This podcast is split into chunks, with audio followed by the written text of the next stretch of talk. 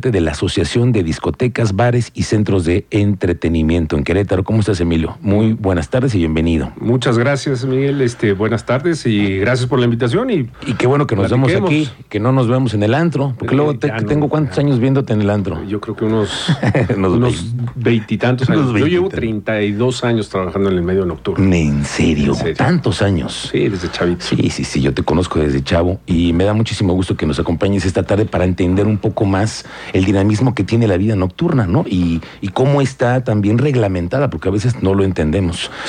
El tema es la vida nocturna, cómo hacerla más segura, ¿no? Eso es, eso es un, poco lo que están tratando de hacer los diputados, intentar meterle más candados. Pero hoy en día, ¿cómo funcionan los centros nocturnos con el tema de la seguridad? Explícanos tú. Mm, un tema, ahorita que nos eh, platicábamos en el tema de la seguridad privada, en la regularización que buscan los diputados, pues ¿qué crees que nosotros ya estamos regularizados desde hace mucho tiempo, ¿no? O sea, tenemos un tema de la seguridad privada, sobre todo el tema de la seguridad privada regularizado desde hace más de seis años, yo creo que sí, más seis, seis años, administración pasada, principios de la administración, más lo que lleva esta, nosotros regularizados estamos en ese sentido. Todos los elementos de seguridad que nosotros debemos tener en, la, en los establecimientos deben de venir de una seguridad privada registrada ante la Secretaría de Seguridad Ciudadana del Estado. Todos nuestros elementos tienen que venir registrados con una credencial que le llaman Quick, más el contrato que nosotros firmamos. O sea, esta regularización para nosotros ya existe. Y e, esa regularización es que ustedes tienen la certeza de que la gente que está cuidando la vida nocturna en un centro así está verificada, no tiene antecedentes penales. ¿Cómo, se checa eso? Eh, Mira, nosotros pedimos primero, no nada más a la empresa de seguridad o no nada más al, personal, todos una carta de no antecedentes penales que da el Estado. Ok. Esa. Pero aparte, con el registro que nos da la Secretaría en el sentido de la seguridad privada, nos lo registran en una plataforma que es a nivel nacional, que no traigan unos antecedentes. Te digo, ahora yo, yo toco un tema de que, pues no porque tengan antecedentes no les podemos dar chamba, ¿no? También creo que la gente si ya cumplió, pues bueno, vamos a darle chamba a la gente que cumpla y tenga la intención de, generar algo positivo. Entonces, pues por nosotros buscamos todo eso para tener la seguridad dentro de los establecimientos nocturnos, que han pasado cosas, que hay cosas que tienen que regular. Adelante, por nosotros estamos en lo correcto. O sea, no nada más nos, nos toca el tema de la seguridad privada, del personal, nos tocan cámaras, garrets para revisar las entradas, este, algunos tienen arcos de seguridad. Eh, nos ha tocado un tema, eh, como te diré, todo el registro, todo, es un tema complicado y grande, pero bueno, pues ojalá los diputados logren algo positivo, que nos unan a esas mesas de trabajo que tienen, porque no hemos contado con ello, pero bueno, aquí estamos, nosotros conocemos. eso me preocupa, Emilio. ¿Cómo es posible que no estén integrados ustedes, que son los que representan a tantos inversionistas que dan empleo, que generan y no están sentados en la mesa con los diputados para ver esta, esta ley? Eh, mira, no, no puedo decirte que, más bien te digo que ya la semana pasada se hubo el acercamiento, pero no hemos estado en ninguna plática todavía. Veremos qué, qué, qué es lo que buscan, cuál es el, el sentido de esto. Y yo creo que nosotros adelante lo que mejor queremos es que la seguridad sea tanto para los empleados como para la gente que nos visita en las noches. al contrario, nosotros no, y para nosotros mismos, ¿no? O sea, al final de cuentas esto es un ganar, ganar todos y ojalá sea algo positivo y que sea algo que nos va a llevar a algo en grande en tema de seguridad. Creo que nosotros, lo vuelvo a repetir y yo creo que es algo que debe conocer todo el mundo, es nosotros estamos regulados desde hace seis años.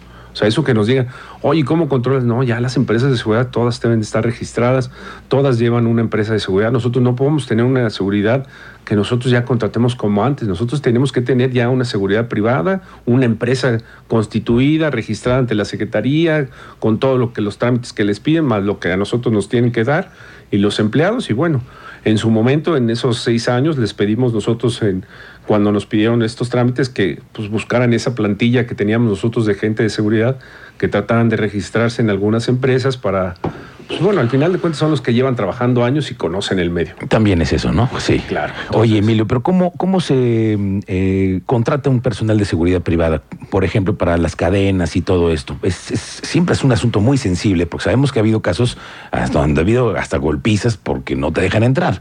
Es decir, ¿Cómo ustedes garantizan que las personas que estén al frente de una cadena, que te dan el acceso a un centro nocturno, tengan estas, esta preparación? ¿Cómo, cómo se determina? Más bien, eh, la empresa de seguridad busca que tengan la preparación, el conocimiento.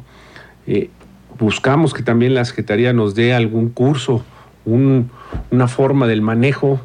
Eh, nosotros mismos la experiencia, damos pláticas en el sentido con nuestro personal de que, bueno, pues así no, esto lo permitimos, esto no lo permitimos, pero es un tema bien complicado y es algo que debemos entender que vendemos algo que es la bebida alcohólica y que entran de una manera y salen de otra. ¿eh? Sí, sí, sí, sí, sí. Entonces es un tema bien complicado. Nos ha tocado el tema de que han entrado personas con arma. Entonces no se enfrentan, el personal pues, revisan, no entran, salen y regresan con el arma en la mano y pues ninguno de nuestra empresa de seguridad se va a poner enfrente de alguien con un arma. Entonces, es un protocolo que tenemos que hacer para el llamado al 911, cómo medir todo eso, a qué horas tenemos que medir, el, todo el personal tiene que estar capacitado en, cuestiones de protección civil y pues es un protocolo que tenemos que hacer y creo que la empresa es lo que nos da. Qué son las medidas que tenemos que hacer, el, llamado inmediato al 911, la reacción que tenemos que tener. Tenemos grupos de, de, chat con la Secretaría de Seguridad donde nos comunicamos en cualquier cosa que tengamos para que pues bueno, sea inmediato la comunicación, pero al final de cuentas es la noche y es donde está el foco en las noches. Entonces, pues tenemos todo para buscarlo, ¿no?